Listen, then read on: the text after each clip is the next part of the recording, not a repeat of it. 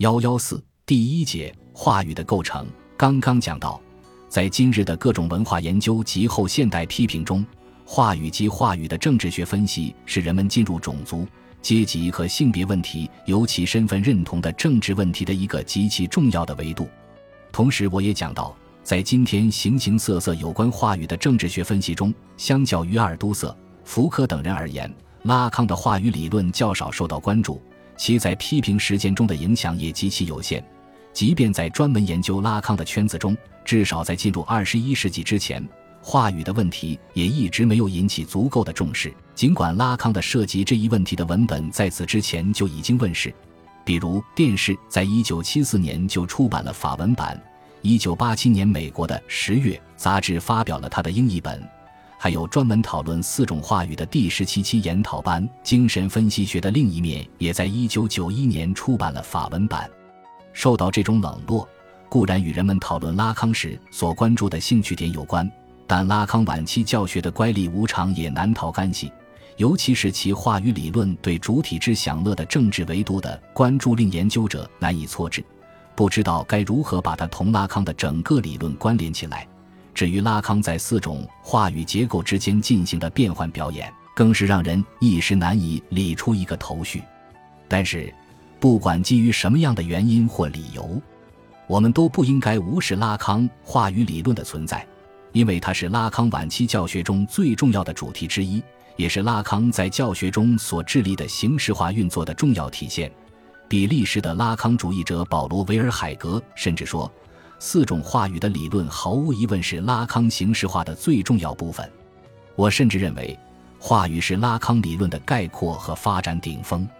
其实，对话语的关注乃是晚年拉康对弗洛伊德的一次另样返回，是他对弗洛伊德的群体心理学与自我的分析的主题：个体如何通过认同建立起与群体的社会联系，进行的一种政治学思考。主体通过语言或话语结构建立起来的可能的社会纽带，究竟会把主体引向什么地方？同时，对拉康自身而言，话语本身就是一个纽带，通过它，主体、他者、对象 A、欲望、趋利、原乐、剩余原乐、知识、真理等等，全都被扭结在一起，被组织在几个高度凝缩且极具生殖力的代数式中。成为可在理论上和实践上自如地进行拓扑学变换的矩阵。早在1953年，拉康就说过：“无意识是他者的话语，以强调无意识结构的超个体性，强调作为另一个场景的无意识对主体的言说行为的作用。”不过，在这时，话语还没有成为一个关键概念，其含义与语言差不多。只是到60年代末，巴黎五月风暴、巴黎高市的驱逐事件。学派内部的通关危机，以及法国精神分析运动的社会化、大众化和另一方面的学院化与专业化等等，这一系列的事态令拉康深感精神分析政治的重要性。话语则作为在语言中且通过语言建立起来的一种社会纽带，而成为他在理论上解决问题的工具。在一九六八至一九六九年的第十六期研讨班上，拉康第一次重新引入话语的概念。接着，在一九六九至一九七零年的第十七期研讨班上，他对四种话语给予了系统阐述。再后来，在一九七二至一九七三年的第二十期研讨班以及一九七三年的一个电视访谈，其文字文本就是后来的电视中话语都是他关注的焦点。那么，什么是话语？拉康并没有对此提出一个明确的定义，但从他对这个概念的运用来看，大体上。他把话语视作是一种结构，一种超越于多多少少总是偶然出现的言语的必要结构。他甚至由此提出一个说法：没有言语的话语，并解释说，事实是没有言语，话语显然照样可以存在。它就存在于某些根本的关系中，而这些关系若是没有语言，实际上就不可能被维持。许多稳定的关系是通过语言工具建立的。在那里面，当然可写有某个比实际的言说更大、更深入的东西。这里讲的根本的关系，指的是一个能指对其他所有能指的差异性关系。主体就是从这一差异性关系的运作中作为效果呈现出来的。因为某个能指表征主体的功能必须是相对于其他能指而言的。能指与能指之间的差异关系是运作性的，生产性的。用拉康的话说，重能只构成了一个意志机器，话语就是这个机器的结构，是刻写在这个机器内部且维持着这个机器运作的东西，是比实际的言语，它多多少少是偶然的出现的，更为根本的东西。所以，没有言语，话语照样存在。在言语活动发生之前，话语就已然存在。在此，我们也许会觉得，拉康的话语实际就是索绪尔所讲的超越于具体言语之外的语言结构。这种理解不仅不准确，而且会导致对拉康的误解。简单的说，在索绪尔那里，语言结构等于语言减去言语或话语；而在拉康这里，话语包含，但又不只是个体的言说。同样的，它也包含。但又不只是共时态的语言结构，相反，它是刻写在言语行为之中且决定着言语行为的意义效果的东西，是运用语言结构但又不限于语言结构的东西。它是言语的传播或流通形式，所以在范围上要大于单纯的言语或语言结构本身。那么，能不能说它等同于索绪尔意义上的语言总体呢？或者说，能否把拉康的话语理解为言语加上语言结构呢？这样理解也不准确，因为第一，拉康在五十年代固然在言语和语言之间做出了区分，但他对这两个概念的理解与索绪尔的理解并不完全等同。例如，他不是把言说行为理解为个体对语言的具体运用，而是理解为语言结构在个体身上的运作。前者意味着在言说行为的背后还假定了一个自足主体的存在，而后者则根本上是主体为语言运作的结构化效果。第二，拉康并不承认有所谓的语言总体这样的东西。用他的话说，根本不存在一个可以包含、指涉所有语言的原语言。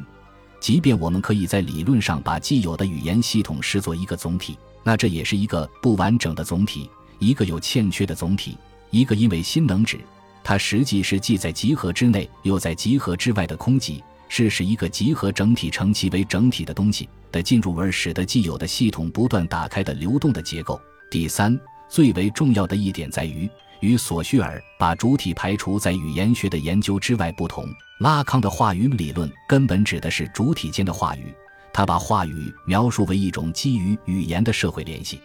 称话语是决定主体间的社会联系的东西，能指结构的话语链条决定了主体间的关系。使这一关系得以可能以及不可能的条件。反过来说，主体间的关系实际就是一种话语关系，是在话语结构中确立起来的。总之，对拉康而言，话语作为一个结构系统，不能只局限于语言学的范畴来理解，而是必须在话语与主体的关系中来界定。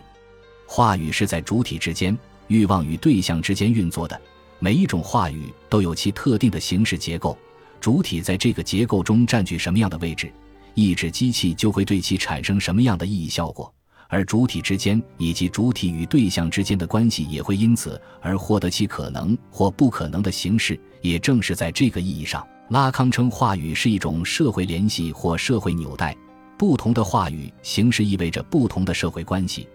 而不同的社会关系又意味着无意识主体的知识和圆月的生产方式也将不同，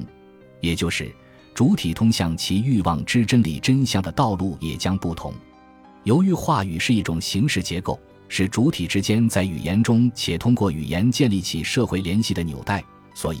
对于一个具体的话语而言，重要的不在于处在话语结构中的主体说了什么，而在于主体是在什么样的关系结构中来言说，或者说主体在某一话语结构中占据着什么样的位置。这意味着，在进入拉康的四种话语形式之前。我们首先需要弄清楚话语的关系结构本身，尤其是这一结构内在的逻辑构成。下面，我打算从四个方面对话语的构成及其内在逻辑做一说明。首先是四个位置。拉康在话语结构中设定了四个不同的单元或位置：代理、他者、产品、真理。这四个位置的关系可暂时的图示如下：第一个位置完全是逻辑上的。因为理论上每个话语都是从某个人，当然也可以是某个建制的言说开始的，这个人就是传播学意义上的发话者或音信发送者。可为什么要称其为代理？拉康对代理有这样一个界定：代理并不必然地是行事之人，而是被引得去行动的人。对于这一界定，可从多个方面来理解。就主体的言说行为只是语言的运作而言，与其说是人在言说或运用语言，不如说是语言在使言说，言说者只是语言的代理。这一点乃是结构主义的共识。拉康也早就讲到了，他已经指出，主体本就是能指网络运作的效果。语言意指机器是一个自动机器，其对主体有一种侵入和类似于殖民的力量，主体自然只是它的代理。再就无意识主体的言说与真理的关系而言，由于主体已是被划杠的，他的假借我的名义的言说，充其量只是对我的存在的一种陈述，而无法构成对真理真相的言说。无意识主体的真理真相，恰是他所不知的，是他在有意识的陈述中无法言明的。他至多只能做到对真理真相的不暗说，他只是真理真相的代理。还有，在法语中跟在英语中一样。agent 这个词还有动因的含义，在拉康的话语结构中，agent 所居的位置也被称作是主导的位置，是启动话语运转的位置。当然，这并不意味着这个位置决定了话语的运作。这里所谓的启动，只是形式上和逻辑上的一种假定，就是说，它作为动因，也只是代理性的动因。